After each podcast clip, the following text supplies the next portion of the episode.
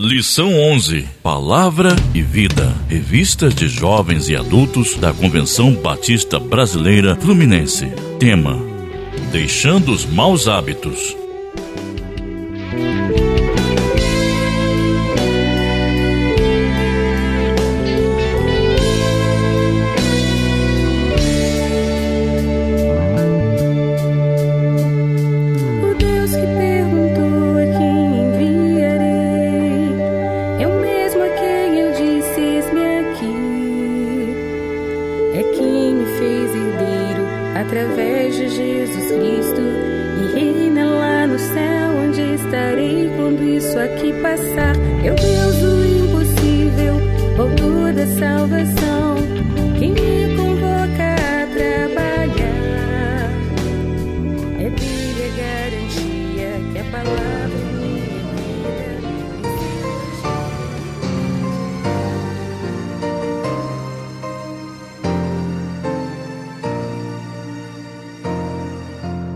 Texto base: Neemias, capítulo 5, versos de 1 a 9.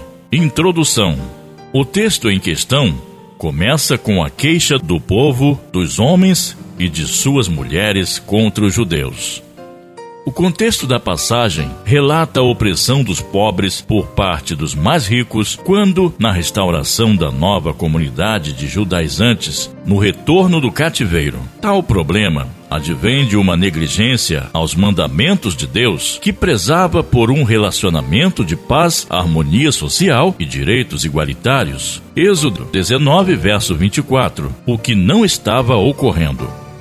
Pensando nisso, vamos refletir sobre os maus hábitos que motivaram as perdas de direitos e a opressão desses irmãos israelitas. Define-se hábitos como a interiorização de uma ação de forma natural até o ponto de tornar-se uma atitude espontânea. Os humanos são seres de costumes.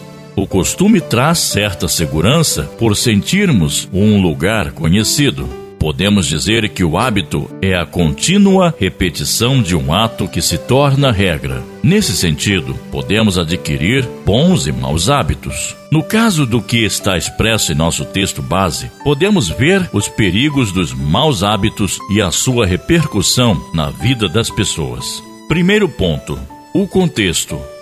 Um grande e desesperado clamor. Neemias estava realizando uma grande obra para o grande Deus da aliança e, de repente, ouviu-se entre os judeus um grande clamor. Não estavam clamando contra os samaritanos, os amonitas ou contra os árabes. Desafortunadamente, clamavam contra seu próprio povo. Os judeus estavam explorando seus compatriotas. Três grupos de pessoas estavam diretamente envolvidas nessa dificuldade. Primeiro, havia aqueles que não possuíam terras, mas que precisavam de comida. O segundo grupo era composto por proprietários de terras que haviam hipotecado suas propriedades com a triste finalidade de comprar comida. O terceiro grupo se queixava de que os impostos eram muito altos e de que eram obrigados a fazer empréstimos a fim de pagá-los. Por sua vez, outro grupo era formado por judeus ricos que descaradamente exploravam os próprios irmãos e irmãs, oferecendo-lhes empréstimos com usura. O mau hábito de alguns criou uma grande desarmonia entre o povo. Com efeito, todo o projeto de reconstrução da cidade de Jerusalém estava ameaçado. Nessas circunstâncias, uma vez que Israel foi libertado do cativeiro egípcio, a sua missão era refletir em nome de Javé o cuidado ativo em favor das viúvas, órfãos, cativos e estrangeiros. Veja Êxodo 20, de 21 a 24. O ato libertador de Javé implicaria numa perspectiva prática para a religião de Israel, a saber, cuidar dos oprimidos. Êxodo 23, verso 9. É importante ressaltar que o fator social na cosmovisão religiosa israelita foi a causa de sua ascensão e derrota. Ao lermos o texto de 1 Reis, verso 12, percebemos que o povo de Israel estava sob o regime de escravidão no governo de Salomão, sendo uma das causas para a divisão do reino em norte. Israel, composto de dez tribos, sob o comando de Jeroboão, e sul, Judá, constituída por duas tribos, governada por Roboão. Diante das tragédias registradas nos anais históricos do povo de Deus, que culminaram em divisão e, respectivamente, em cativeiro, o recomeço, retorno à terra prometida, deveria ser marcado por atitudes e hábitos diferentes, pautados nos princípios da palavra de Deus. No entanto, não é o que vemos. Perpetua-se nesse contexto hábitos incoerentes com a lei do Senhor o que nos conclama a libertação de maus hábitos para vivermos em paz com Deus, com as pessoas e com nós mesmos. Que mau hábito foram esses? Segundo ponto: ganância e apego excessivo ao dinheiro. Neemias 5, verso 7. Os nobres e magistrados dentro da comunidade judaica são acusados de maltratar o seu próprio povo. Desta feita, os perigos que rondavam e ameaçavam o recomeço não adivinham apenas de fora, mas também do meio de seu povo.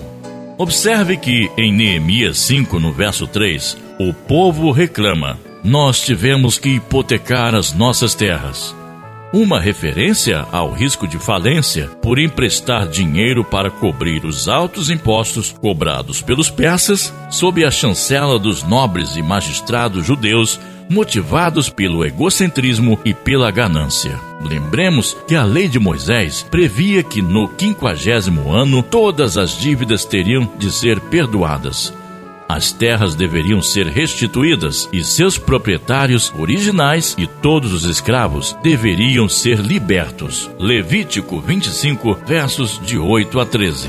Nessa perspectiva, podemos pensar nos maus hábitos que destroem vidas, famílias e trazem adoecimento físico, social, psíquico e espiritual, em qualquer situação em que são exercidos. O mau hábito é uma questão que nasce no coração portanto subjetiva. Segundo Provérbios 4, versos 20 a 23, o coração é o centro de orientação para a vida, pautado na sabedoria que vem de Deus. É no coração que são produzidos os pensamentos, sentimentos e escolhas. Sendo assim, quando não submetemos as nossas vontades à vontade de Deus, o que nos resta é a opressão os maus tratos, a ganância e a segregação do indivíduo são motivados por interesses escusos e gananciosos. Por que acreditar que seja assim? Porque o mau hábito vem do coração. Mateus 15, verso 19. Neste sentido, o apego excessivo ao dinheiro prejudicou a nação, porque os poderosos, ricos estavam escravizando, tornando toda uma nação subjugada sem poder de reação. A demonstração clara desse pecado ficou evidente. Podemos ver em várias referências da palavra de Deus, por exemplo, Isaías 5, verso 8 e Amós 6, verso 4, as orientações contra as injustiças provenientes da usura. Autociosamente, entretanto, os nobres aproveitaram-se da oportunidade de tremenda crise econômica de seus compatriotas para enriquecer. Neemias 5.3. Certamente, Existem muitos oportunistas para abusar da fragilidade das pessoas, mas o servo de Deus não deve estar entre eles. Neemias teve a coragem de quebrar um ciclo vicioso do mau hábito. Os pobres estavam perdendo seus bens por conta dos juros exorbitantes, gerando a miséria, porque o povo entregou seus bens, suas propriedades, suas casas e até seus filhos. Nada muito diferente dos dias atuais. A ganância financeira tem criado no mundo um sistema econômico truculento e desesperadamente injusto. Terceiro ponto: Neemias e o confronto das injustiças. É muito doloroso enfrentar os da própria casa, irmãos contra irmãos. Neemias interveio depois de analisar juntamente com o povo e confrontou os nobres e oficiais. Há momentos em que o líder deve confrontar de modo incisivo os maus hábitos dos liderados. A atitude de Neemias diante desse grande problema foi uma demonstração de como um líder do povo de Deus precisa agir. Neemias agiu no tempo certo, que todos se calaram e não tiveram respostas. Neemias repreendeu os exploradores, apelando à consciência deles apelou para o amor dos judeus, lembrando-lhes de que estavam roubando dos próprios irmãos. Apelou aos judeus que observassem a palavra de Deus, pois a lei de Moisés proibia que os judeus cobrassem juros uns dos outros. Neemias lembrou os seus compatriotas dos propósitos redentores de Deus para Israel.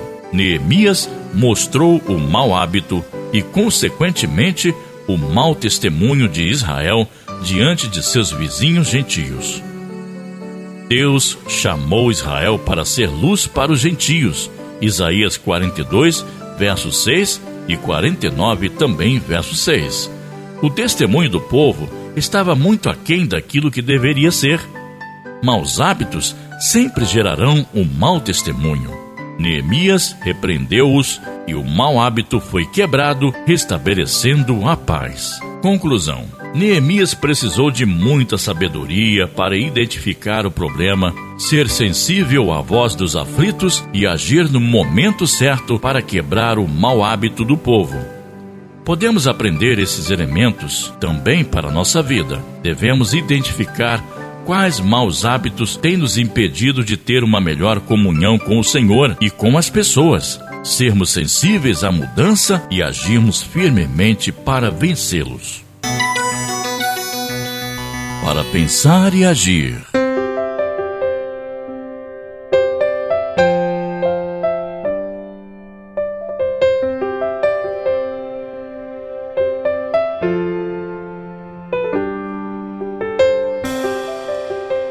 Hoje estamos presenciando escândalos e maus hábitos em muitas áreas da vida cotidiana.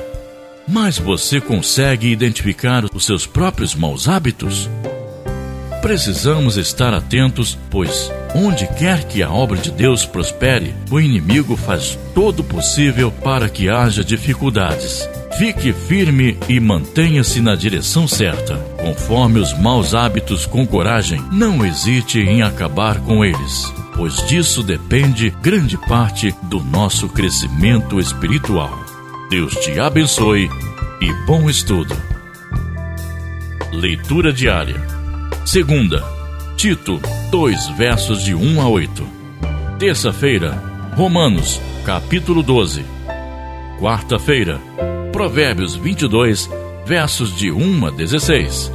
Quinta-feira, Mateus 7, versos de 15 a 20. Sexta-feira, Provérbios 9, versos 6 a 13. Sábado, Filipenses 4, versos 4 a 9. Domingo, Provérbios 28, versos de 1 a 10.